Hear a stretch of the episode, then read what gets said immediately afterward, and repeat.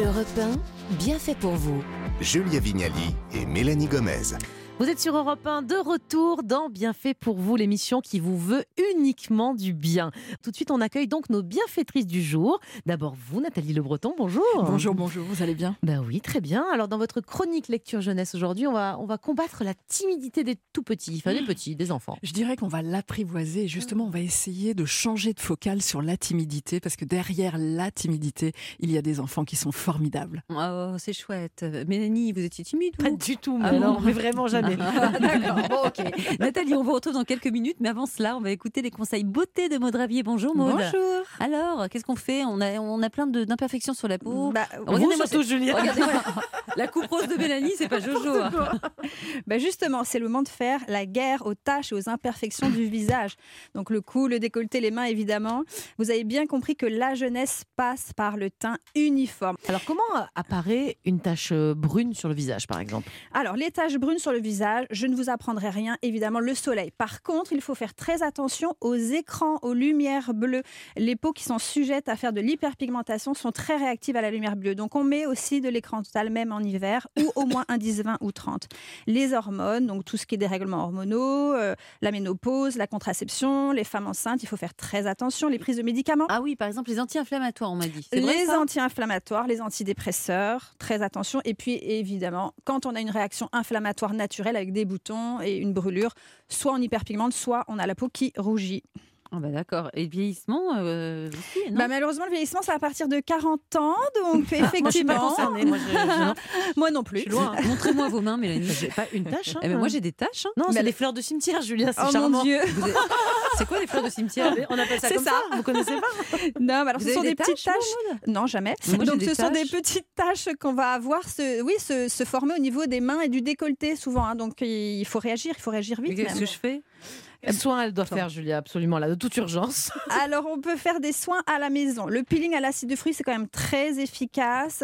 En dessous de 20%, vous pouvez le faire à la maison. Au-dessus de 30%, ça sera forcément plus efficace. Mais dans ce cas-là, ça sera chez le médecin ou le dermatologue.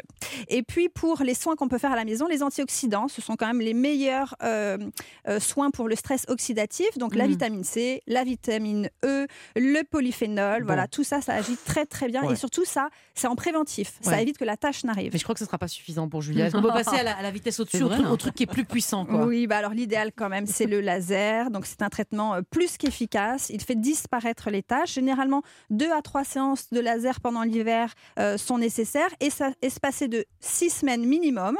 Mais euh, il faut envisager les premières séances maintenant parce que c'est vraiment la Mm. période idéale.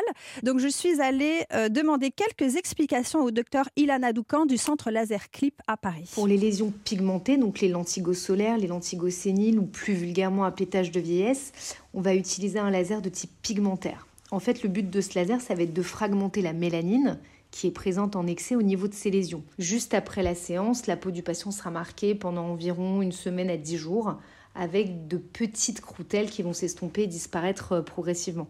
Bon, ça c'est super. C'est pour les taches brunes. Maintenant, euh, pour tout ce qui est vaisseau rouge et disgracieux, euh, comme euh, la coupe rose de Mélanie, qu'est-ce qu'on fait?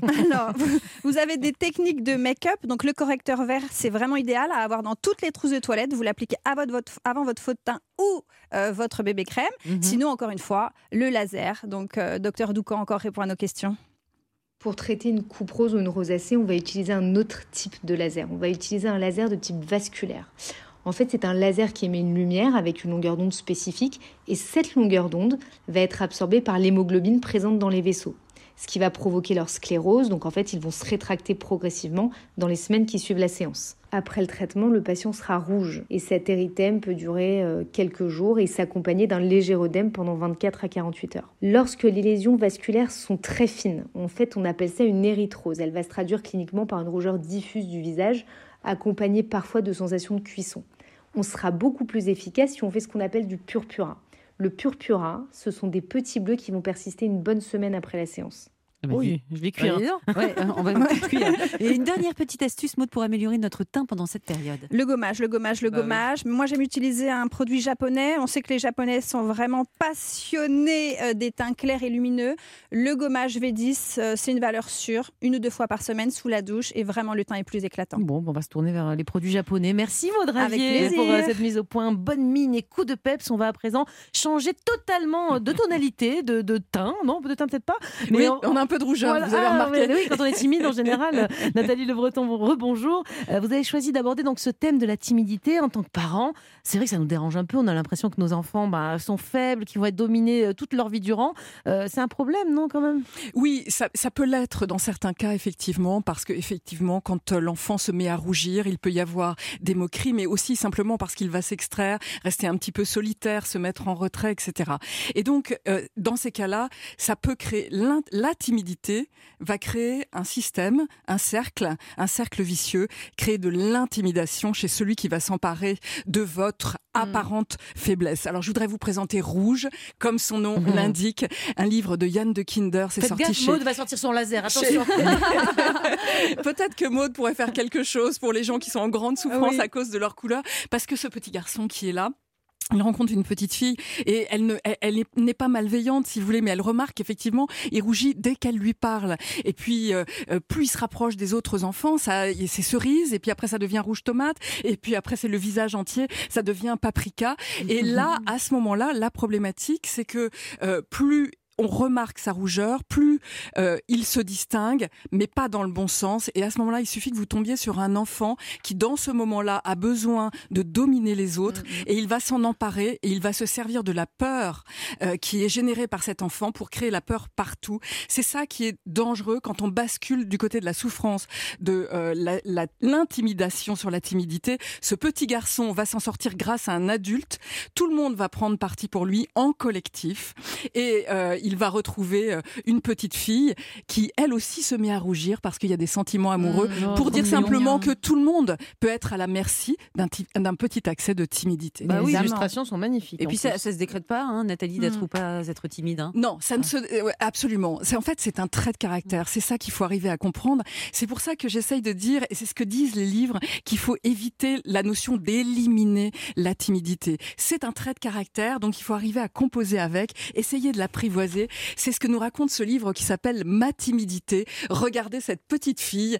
Euh, c'est Séverine Vidal et Marie Léguima pour Milan qui ont sorti ce livre extrêmement fin. Alors comme vous le voyez, d'abord c'est pas l'enfant timide parce qu'on ne peut pas catégoriser comme ça les enfants. Ah bah celle-là elle est timide. Point barre. C'est ma timidité et donc qui est euh, symbolisée par ces espèces de zébulons là parce que le problème de la timidité c'est que ça lui arrive à n'importe quel moment quand elle veut par exemple raconter sa poésie ou alors quand d'un seul coup elle se dit bien joué mais non il y a trop de monde je vais pas y aller.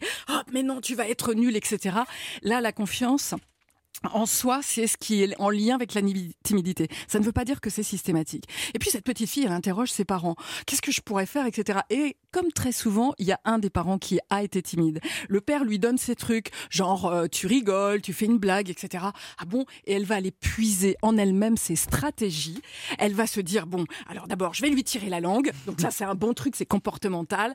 Et, et donc elle regarde, si vous voulez, sa timidité en face et elle décide de se concentrer. Ça va l'aider à s'en sortir et après elle va pouvoir aller voir grâce à ses propres stratégies. Et ce qui est intéressant, c'est qu'au départ, c'est la, la timidité qui domine. C'est elle me fait ceci, elle me fait pleurer, etc.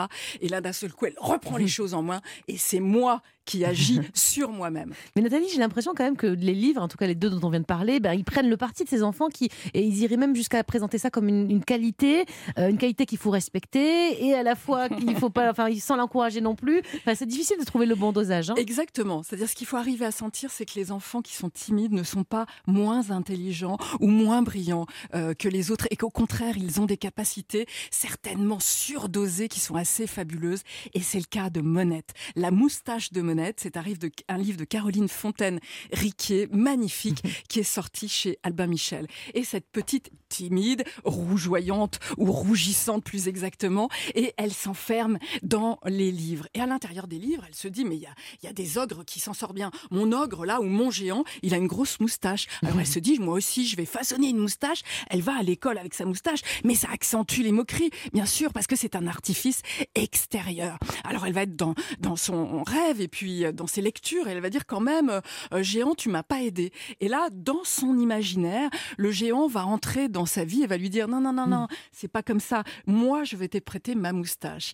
Et elle va partir avec cette moustache imagi- imaginaire, mais elle est persuadée qu'elle est là et qu'elle est agissante, mais en fait, elle n'a pas de moustache. Et d'un seul coup, elle va vers les autres, elle dépasse sa timidité. Ah, Mais simplement, l'histoire continue parce qu'elle est dans son monde et elle va perdre cette moustache Aïe, aïe, aïe. de son géant qui en avait tellement besoin pour combattre le méchant dragon, etc.